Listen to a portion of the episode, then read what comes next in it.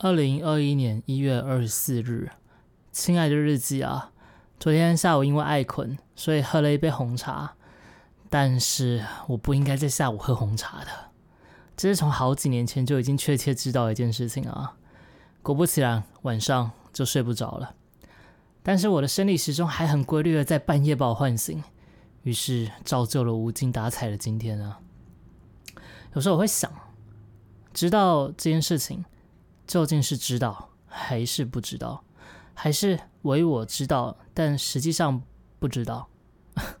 无论是哪一个，“知道”这两个字啊，一定有什么令人误会的地方。举个例子来说好了，我知道一加一等于二，我就不会在答案上面填三啊，除非我有自暴自弃的倾向，或是考一百分就被送上火星去改造地形，但是我想要留在地球之类的。再不然，就是我在知识论或是数学上有什么超乎常人般的理解啊，否则填二是很正常且应该的啊。但是很多事情我们知道却不会这么做啊，究竟是为什么呢？我想，很可能是因为这个知道并不是那么的确定吧。就像我知道大乐透中奖几率很低，但我还是希望可以中头奖，所以去买了大乐透啊。而这个世界上有很多的知道，在道理上和大乐透并不是离得太远。就像是我知道一直喝饮料会变胖，但也有人一直喝却没胖啊。所以我这个知道其实并不是那么的靠谱啊。如果我可以可呃直接看到十年后因为喝太多含糖饮料，我最后会卡在捷运的门口出不去，最后被一个天外飞来的陨石砸死的话。或许在十年前，就是现在的我，马上就会戒掉含糖饮料了。虽然说人生就是要享受和浪费，不过一个确定的答案，嗯，是可以改变很多事情。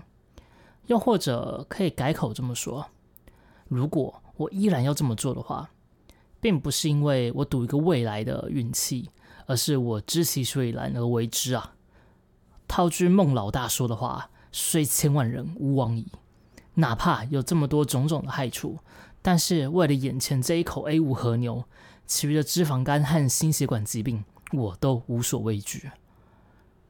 可惜的是啊，我永远不知道吃这一口下去会对未来有什么确切的影响，而勇气也就无从诞生起了，甚至可以把那些好处跟坏处都一股脑的去推脱给那个不确定性。